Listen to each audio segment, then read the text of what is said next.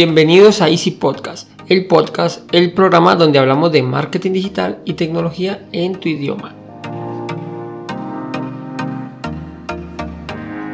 Recuerda que en Asisten.co ofrecemos mantenimiento a tus computadores de manera remota por internet, portátil, equipos de escritorio, impresoras, programas, redes, sin que te cueste más y de manera inmediata. Así que sin más, comenzamos.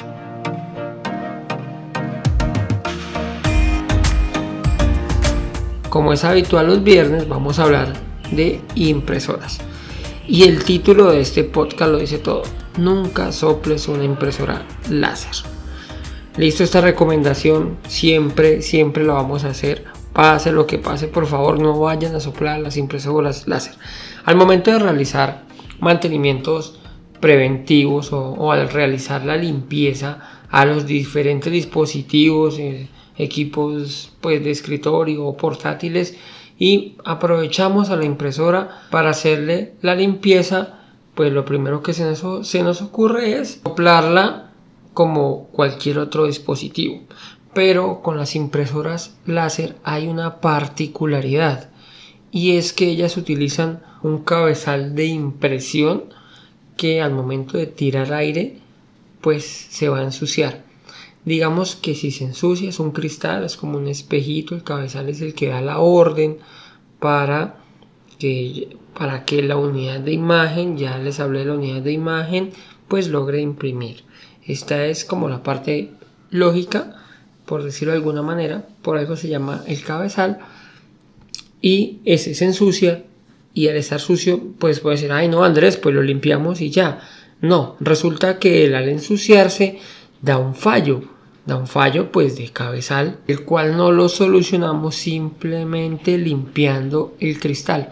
Él tiene una protección, al abrir un cabezal vamos a ver que son una serie de espejos y termina en un, en un cristal, en un vidrio transparente.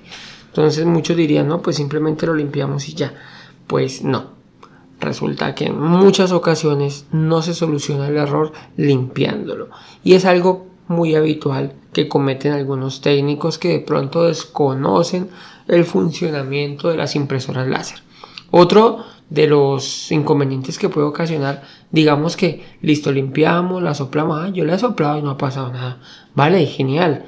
O sea, si, te ha, si no te ha pasado, genial. Pero no significa que podamos realizar esto habitualmente. ¿De acuerdo? Otra de, los, de las partes que se ven implicadas al momento de soplar una impresora es la unidad de imagen. Ya hablamos de la unidad de imagen, pues ella lo que hace es ensuciarse.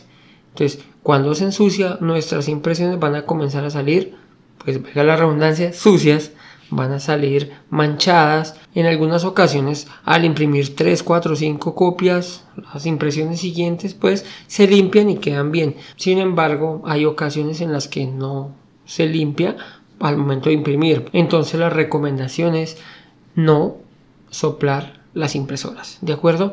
Sin contar que si no has retirado el depósito de toner o el toner en sí, pues el, el tambor, pues vas a armar un reguero peor del que tenías. Listo, entonces la recomendación para realizar una limpieza, una impresora, por tedioso que parezca, es con una brochita. Tampoco vamos a usar eh, líquidos porque el toner, pues al tirarle el líquido, el polvo, el toner, se va a diluir y vas a tener una pasta que va a ser complicadísima de limpiar a posterior. Realmente, si la impresora es blanca, la vas a manchar y, creo que ya no vas a poder limpiarla. Entonces, no utilizar líquidos, no soplarla. La idea es utilizar una brochita en seco e ir, e ir retirando la mayor cantidad de polvo que puedan lo ideal sería desarmarla o al menos desarmar la mayor parte de la máquina para alcanzar esos puntos como tan difícil. Si el tóner o el tambor está, están haciendo regueros, entonces este trabajo pues, va a ser más tedioso, pero por tentados que estén a soplarla, por favor no lo hagan. Es la recomendación que les hacemos desde aquí, desde, desde Asisten. Créeme, por nuestras manos han pasado muchas impresoras. Les repito, no todas las veces vamos a tener inconvenientes. Pueden que usted la sople y no pase nada, pero la recomendación es no hacerlo. Por lo menos no si quieres evitar posibles fallas.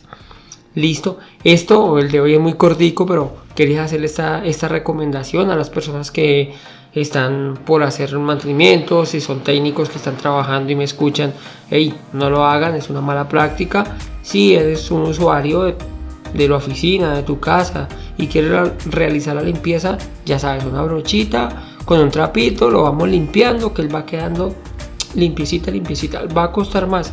Sí, va a costar más, pero te vas a evitar un dolor de cabeza terrible.